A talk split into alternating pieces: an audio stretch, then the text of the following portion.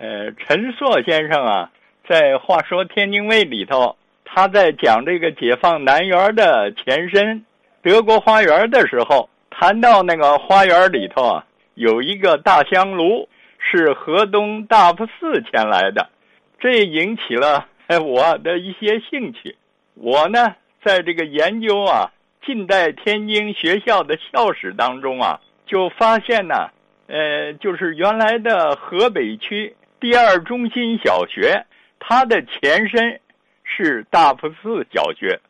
这所小学呢，建于一九一五年，它的校址呢在河东粮店后街那个大佛寺里头。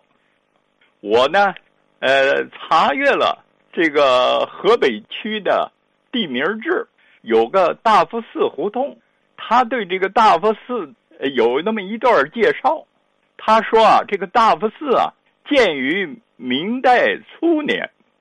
另外呢，据这个乾隆年间出版的《天津府志》，在这个卷十，它附有一个天津的司冠的记载。这里呢说，大佛寺啊，在东门外河东，明崇祯二年重修，又是一六二九年。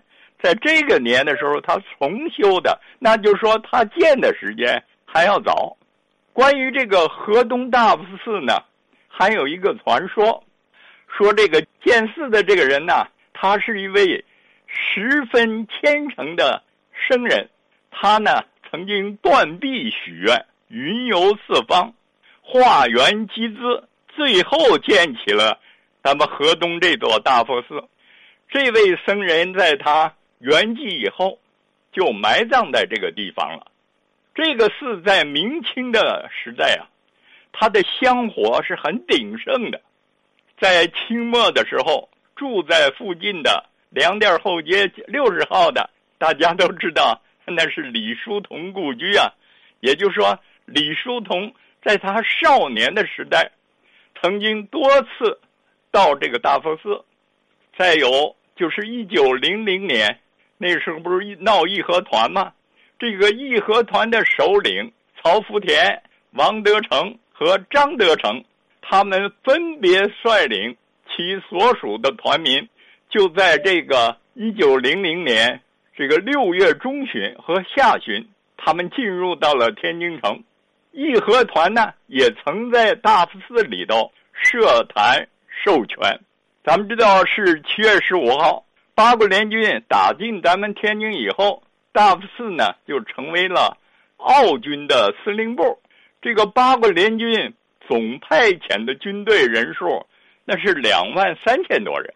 八国呢是以日本派遣的军队人数最多的，他八千多人，而奥匈帝国派遣的人数啊是最少了，只是象征性的派遣了七十五个人。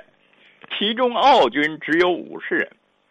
咱们知道，在这个民国初年的时候，就在这个粮店后街南口的这个大佛寺呢，成立了一个学校，它的名字呢就叫大佛寺小学。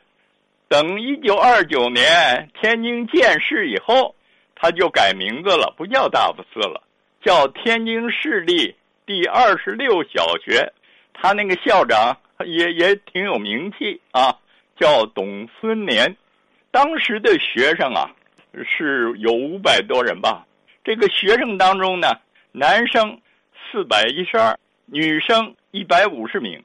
当时教员呢是十九名教员，其中女教员是六名。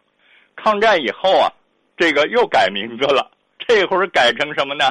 改成第二区。第六保国民学校，也就是说，他当时所在的位置，当时叫第六保这个地方。那个时候呢，这个学校规模还是不小的，十九个班，一千多个学生，将近三十名教员，所以他那个校址呢，仍然是在这个大佛寺里面。校长是一直没变啊，就这个老校长，这个董宗年，到抗战胜利以后。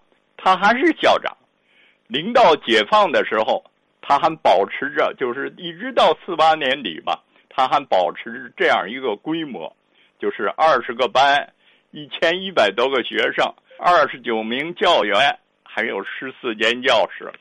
他解放以后啊，这个学校更名为二区六街小学，不久呢就改为二区中心小学了啊。后来呢，这个二区的十五小学。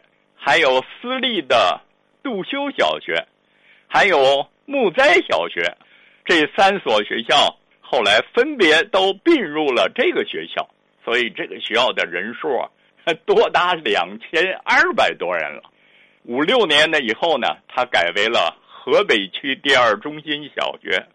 解放以后啊，这个学校历任的校长啊都是很有名的，你像那个姬克飞、严玉英。刘世俊等校长，还有闻名市区的骨干老师，像涂宝来、张小青、杜桂林、赵淑兰、董惠洲、齐世元等等，也是很有名的。到一九七三年的时时候啊，这个学校改建了，一共十二间教室，原来的庙宇呢，有一半就改建成楼房了。有了图书室、卫生室、计算机房等等啊，所以八零年这个学校定为了河北区的重点小学啊。这个学校在校史当中呢，有一件与天津佛教有关的一个重要的事件，那就是我刚提到，就是在一九五七年的时候，这个学校里边大佛寺内啊，它有三宗铜像。一宗啊是释迦摩尼，一个是药师佛的像，还有个阿弥陀佛的像。这三宗铜像呢，在五七年的时候，把它移到了大悲禅院，供奉在那个大雄宝殿里边。这一挪呢，就为学校也腾出了教室，增加了校舍面积了。但是呢，在大雄宝殿陈列了三十年以后。听说啊，在一九八七年的时候，三宗铜像呢又移了，移到哪儿去了呢？移到了天津南市附近这个莲宗寺，到那里去供奉。